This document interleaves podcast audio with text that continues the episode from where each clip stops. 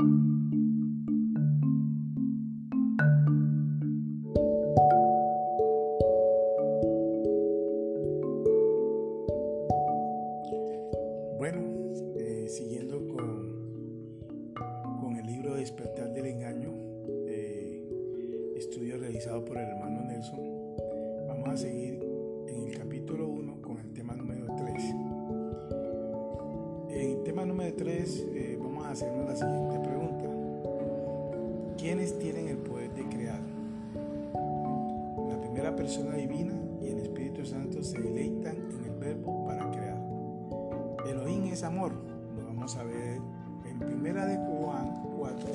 7, 8. Vamos a buscar Primera de Juan.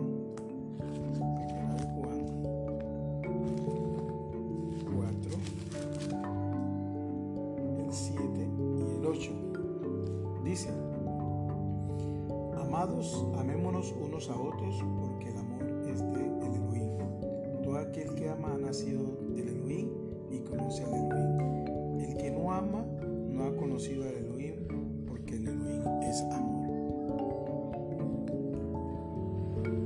es profundo e infinito y lo que es más importante es perfecto.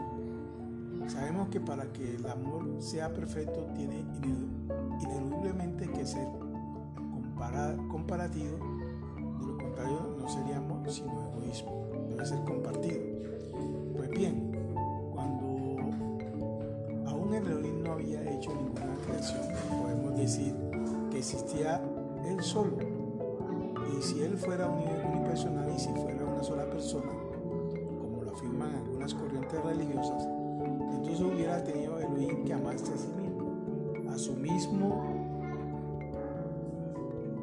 persona. Entonces esto es el amor, no es el amor perfecto, sino el egoísmo, el egoísmo y sería el Elohim, pues la esencia del, del, egoísmo, pero nosotros sabemos que el Elohim no es la esencia del egoísmo, ni su naturaleza es esa, pues él mismo se define como amor, Elohim es amor, primera de Juan 4.8, como. Elohim es perfecto, Mateo 5.48, vamos a buscar Mateo, Mateo, Mateo 5. Mateo 5:48 5 en versículo 48 48 dice sé pues vosotros perfectos como vuestro Padre que está en los cielos es perfecto en Samuel 22 31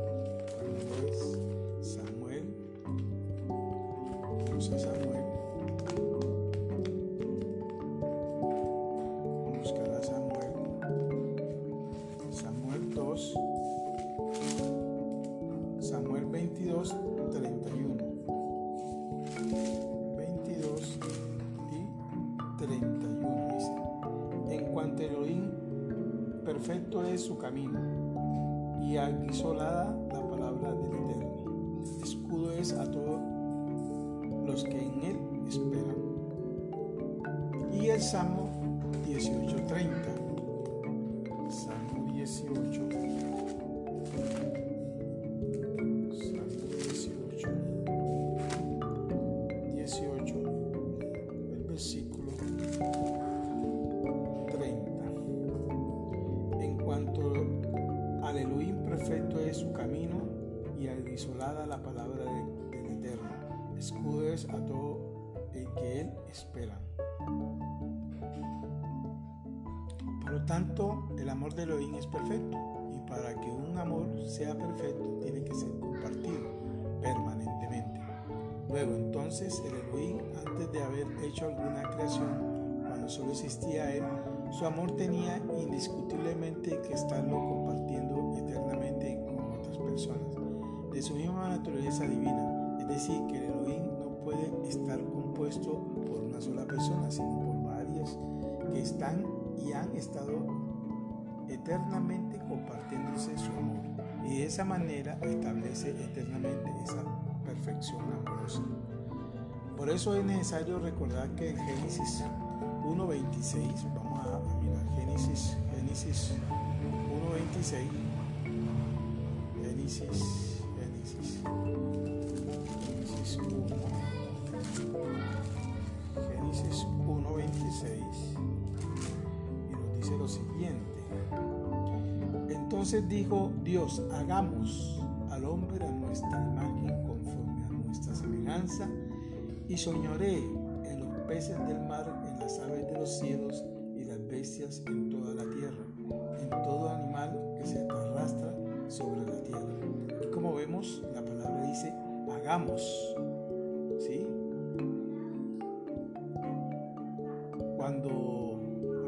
Refiriéndose a la creación de la misma pareja humana, por boca del mismo dice, hagamos al hombre a nuestra imagen conforme a nuestra semejanza. Muestra allí su unidad tribuna. Y más adelante en el versículo 27, cuando dice, y creó Elohim al hombre a su imagen, a imagen de Elohim lo creó. Señaló en esas expresiones nuestras su discutible pluralidad de seres divinos, luego esa misma pluralidad divide, es encerrada en una expresión de unidad cuando dice a su imagen lo creó. Claramente el Elohim nos enseña su pluralidad de personas que están compuestas pero íntimamente relacionadas en una sola unidad. A través, a través de toda la Sagrada Escritura aprendemos la acción correlacionada de las tres personas en la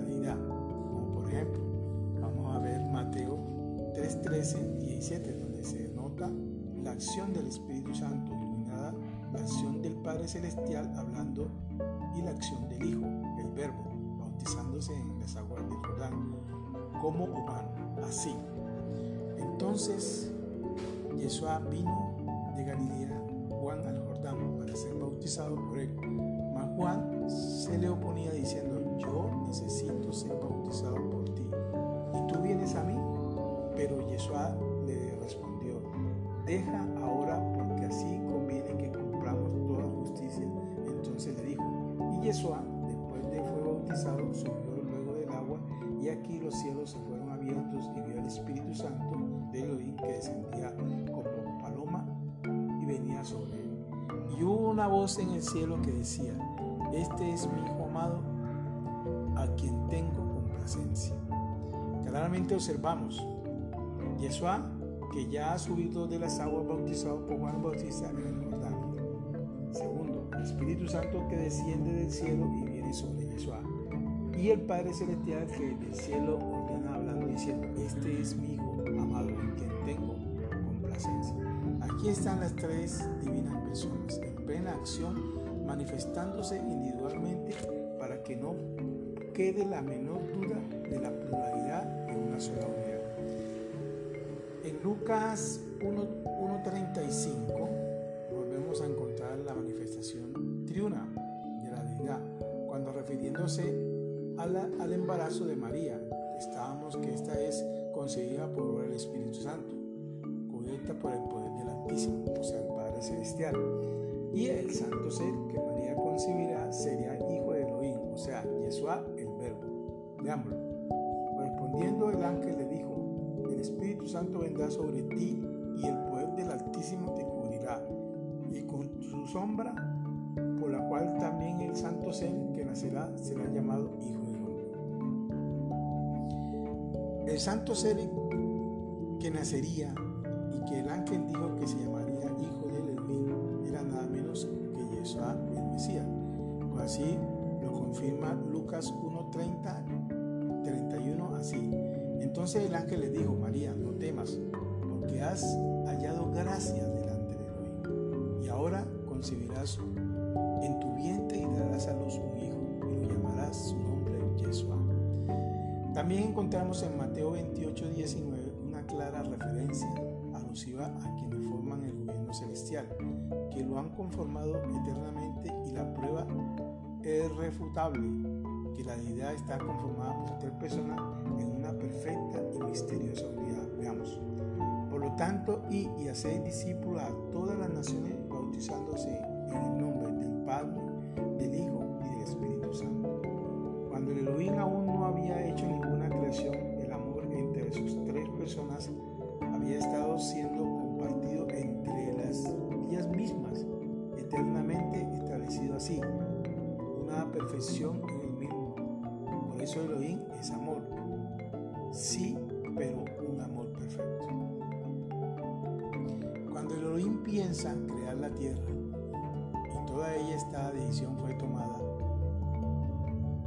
al unísimo entre las primeras personas divinas, el Espíritu, en Génesis 1.2 y el Verbo que ha escrito Juan 1, 3 y 10 así. En el principio creó el Elohim los cielos y la tierra. En este versículo anterior notamos que la primera persona divina trabajó en principio con la creación de los cielos por nuestra tierra, pues el que él también es el Elohim. Y la tierra estaba desordenada y vacía, las tinieblas estaban sobre la faz del abismo y el Espíritu Santo Elohim se movía sobre la faz de las aguas. Génesis 1.2.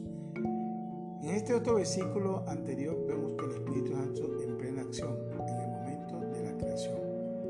En Juan 1.1.2 dice, en el principio era el verbo y el verbo era el Elohim y el verbo era el Elohim. Este era el principio por el Elohim. Ese es Juan 1.1.2. Estos dos versículos anteriores de Juan observamos que se nos están comprobando que el verbo, es decir, Yeshua, es el mismo Ahora veamos lo que dice Juan 1.3 con relación del verbo. Yeshua, así dos puntos. Todas las cosas por Él fueron hechas, y sin Él nada de lo que ha sido hecho fue hecho. Con claridad nos enseña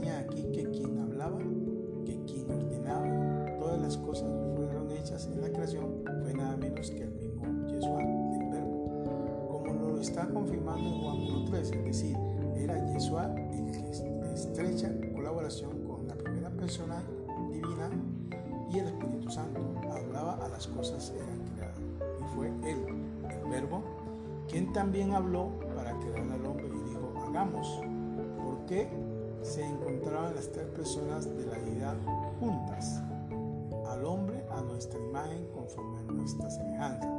La palabra que usa Jesús aquí, hagamos, y nuestra en plural son inexplicables, porque como ya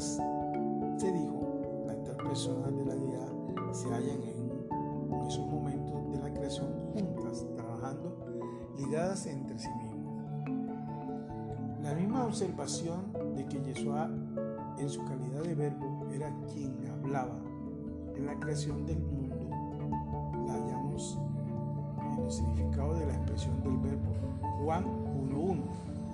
En griego es logos y que traducía la palabra o sabiduría, Yeshua, pues es la palabra de Elohim, es la sabiduría de la deidad misma, es de la esencia y la naturaleza misma de la deidad. Por tanto, cuando la creación se afirma y dijo Elohim sea la luz, y dijo Elohim, quien hablaba en todos esos actos de la creación era la palabra, es decir, el verbo, o sea, Yeshua, el Cristo mismo en su condición divina. En Colosenses 1, 16, 17 nos enseñan de manera asombrosa cómo las tal personas divinas, es decir, la deidad, trabajaron en los actos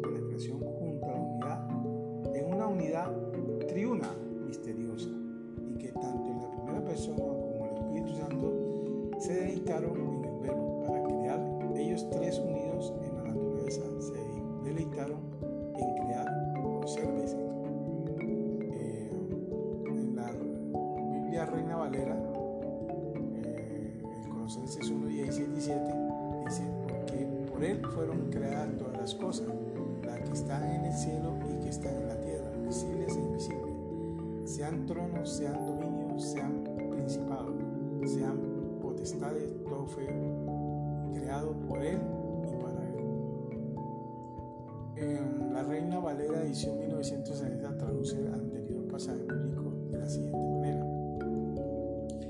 Porque en él fueron creadas todas las cosas, las que hay en el cielo y las que hay en la tierra, visibles e invisibles. sean tronos, sean dominios, sean principados, sean potestades, todo lo creado por medio y el Padre para Él. En Él antes de todas las cosas y todas las cosas en Él subsisten.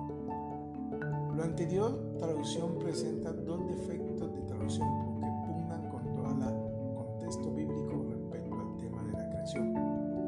En el principio consiste en el uso de la palabra fueron, porque apunta a que Cristo no fue el creador directo de todas las cosas creadas, sino que está señalando la idea de que hubo alguien fuera de él el que hizo la creación, pero que utilizó a Cristo de ese alguien llevar a cabo la creación de estos. Esto es un error como lo veremos inmediatamente. el otro error consiste en el uso de la expresión medio de, pues si allí no unimos la frase se estaría diciendo por medio de él, o sea, por medio de Cristo. Y es inconcebible a la luz de todo el contexto bíblico sobre este tema. En primer lugar, debemos adelantar que en los manuscritos antiguos esas palabras medio de no existen en un texto bíblico. En segundo lugar, no existe sencillamente porque violentan todo el sentido armónico de Yeshua en su condición de verbo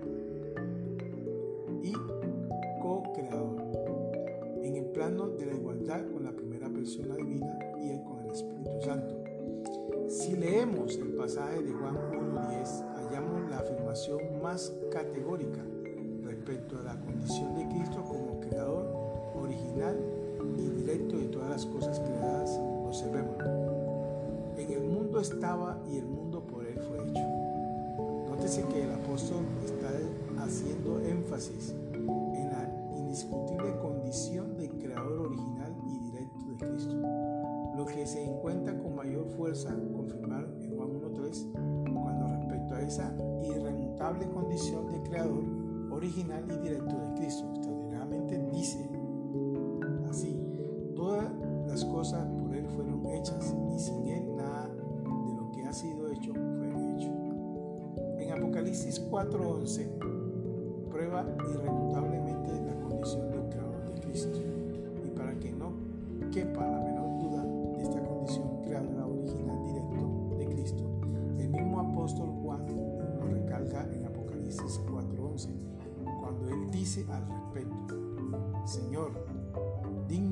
de recibir la gloria y la honra y el poder, porque tú creaste todas las cosas y por tu voluntad existen y fueron creadas. Esta es traducción Biblia Reina Valera 1960. Si analizamos esta traducción anterior de la Biblia Reina Valera edición 1960, hallamos la siguiente enseñanza.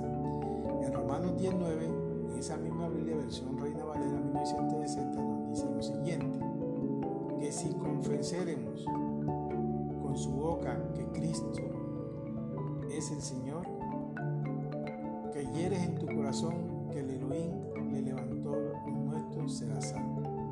Lo que aquí enseña es que si confiamos en Yeshua, el Señor, seremos salvos. ¿Por qué? Sencillamente porque la palabra Señor, que realmente es Adón y que traduce literalmente soberano o amo, expresa límpidamente la idea de todopoderoso, originaria de la palabra eterno, dicha a Moisés en Éxodo 3:14. Por lo tanto, al confesarse que Yeshua es el soberano, estamos reconociendo que el mismo Elohim como el mismo eterno y de ahí nos conceden la salvación, porque ese conocimiento conlleva muchas otras cosas,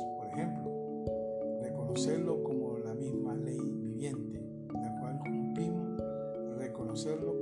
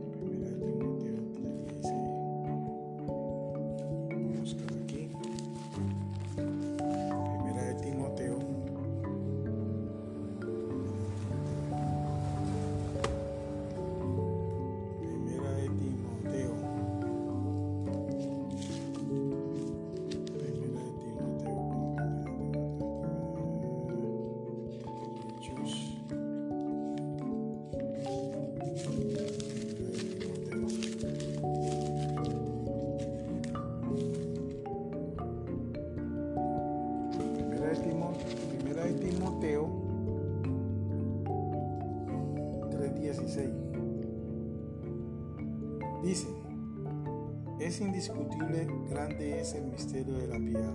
El Elohim fue manifestado en carne, justificado en espíritu, visto de los ángeles, predicado a los gentiles, creído en el mundo, recibido arriba en gloria.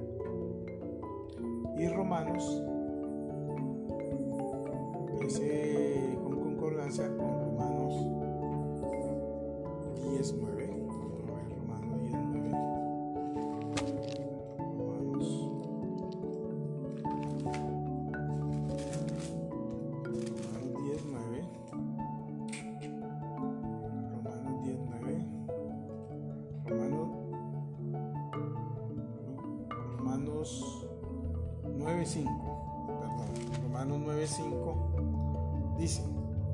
Quiénes son los patriarcas y de los cuales según la carne vino Cristo?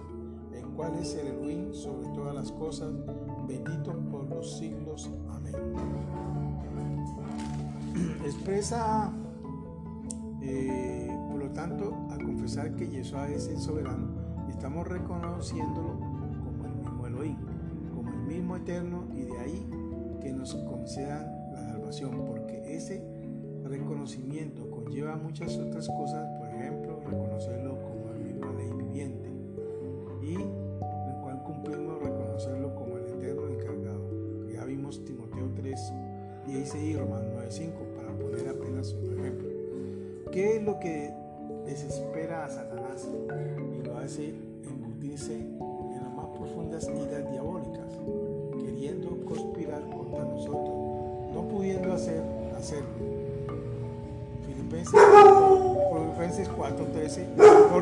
tenemos que, de manera que en Apocalipsis 4:11, al usar la palabra Señor, Reina Valera, en realidad se está refiriendo a, esa Cristo, de acuerdo a lo dicho en Romanos 19. Como ya lo analizamos, entonces nótese cómo en el mismo pasaje de Apocalipsis 4:11, refiriéndose a Cristo, dice Él, tú eres digno de recibir la gloria y la honra y el poder porque tú creaste todas las cosas y por tu voluntad existen y fueron creadas. Obsérvese que aquí está diciendo Cristo creó todas las cosas por su voluntad y por su voluntad. Fueron creadas de manera que la creación que fue hecha por Cristo, Cristo no la hizo por voluntad de otra persona, es decir, que haya recibido la orden de otra persona en hacerlo.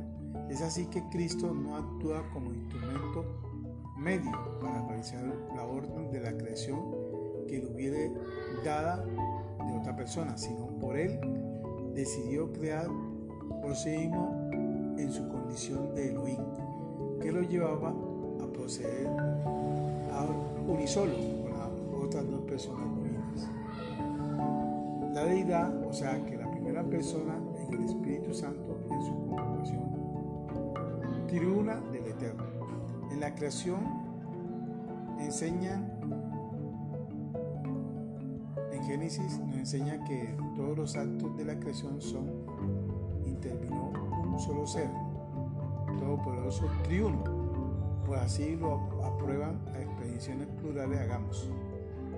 Nuestra usada en Génesis 1.26. La pluralidad está en que la palabra divina encierra en una misteriosa unidad plural con el uso de la expresión Elohim, emplea en el versículo siguiente. O sea que Génesis 1.27 es así entonces que podemos concluir que el